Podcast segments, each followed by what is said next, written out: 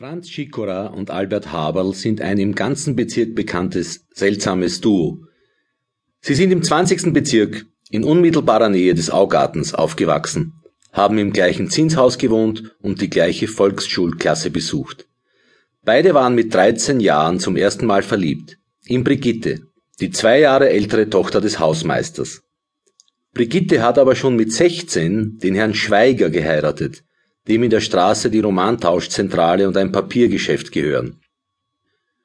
Schikora hat nach der Volksschule das Gymnasium im Bezirk besucht. Für die Matura hat er zwar insgesamt zehn Jahre gebraucht, inzwischen ist er doch Amtsvorstand eines Postamtes.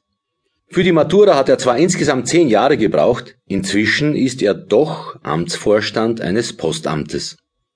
Habert hat zwei Lehren abgebrochen und lebt von Gelegenheitsarbeiten. Schikora und Haberl sind jetzt 44. Haberl wohnt immer noch in der Zimmer-Küche-Wohnung im baufälligen Haus beim Augarten. Schikora ist in ein Reihenhaus in Floridsdorf gezogen. Längst vermeiden die beiden private Kontakte. Schikora, weil er Haberls Sandlerleben nicht akzeptiert, Haberl, weil Schikora seiner Meinung nach ein eingebildeter Besserer geworden ist. Eine Gemeinsamkeit halten sie aber aufrecht. Sie gehen immer wieder vereint zu Fußballspielen. Aber auch beim Fußball sind die beiden seit ewigen Zeiten treue Feinde. Schikora ist eingetragenes Mitglied im Rapid Fanclub. Haberls Verein war immer schon die Wiener Austria.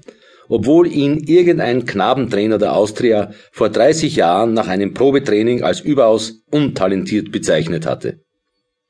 Vor den Spielen schließen sie meistens Wetten ab. Um große Beträge geht es dabei aber nie, weil Haberl ohnehin meistens zahlungsunfähig ist.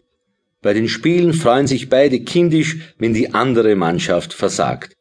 Und heute Abend steht wieder einmal ein Derby auf dem Programm. Allerdings geht es nicht um Meisterschaftspunkte, sondern um den österreichischen Cup.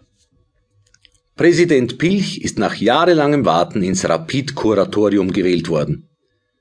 Die unwesentliche Neuigkeit hat er allen Kriminalbeamten im Sicherheitsbüro mittels Laufzettel sofort zukommen lassen. Ich werde den Verein wechseln müssen, kommentiert Kottan die Neuigkeit nur kurz, weil er mit dem Verbessern eines Schrammelprotokolles beschäftigt ist. Und ich habe das gehört, sagt Bilch, der hinter dem Amtsdiener ins Büro gekommen ist. Meinetwegen. Bei Rapid herrscht doch jetzt schon das Chaos, sagt Schremser gelassen zu Kottan. Da kann der Präsident ja gar nichts mehr anstellen. Auch wahr, brummt Kottan. Ich will heute, weil ich in zu guter Laune bin, auf Ihre provokativen Spötteleien gar nicht eingehen, verkündet Pilch großzügig.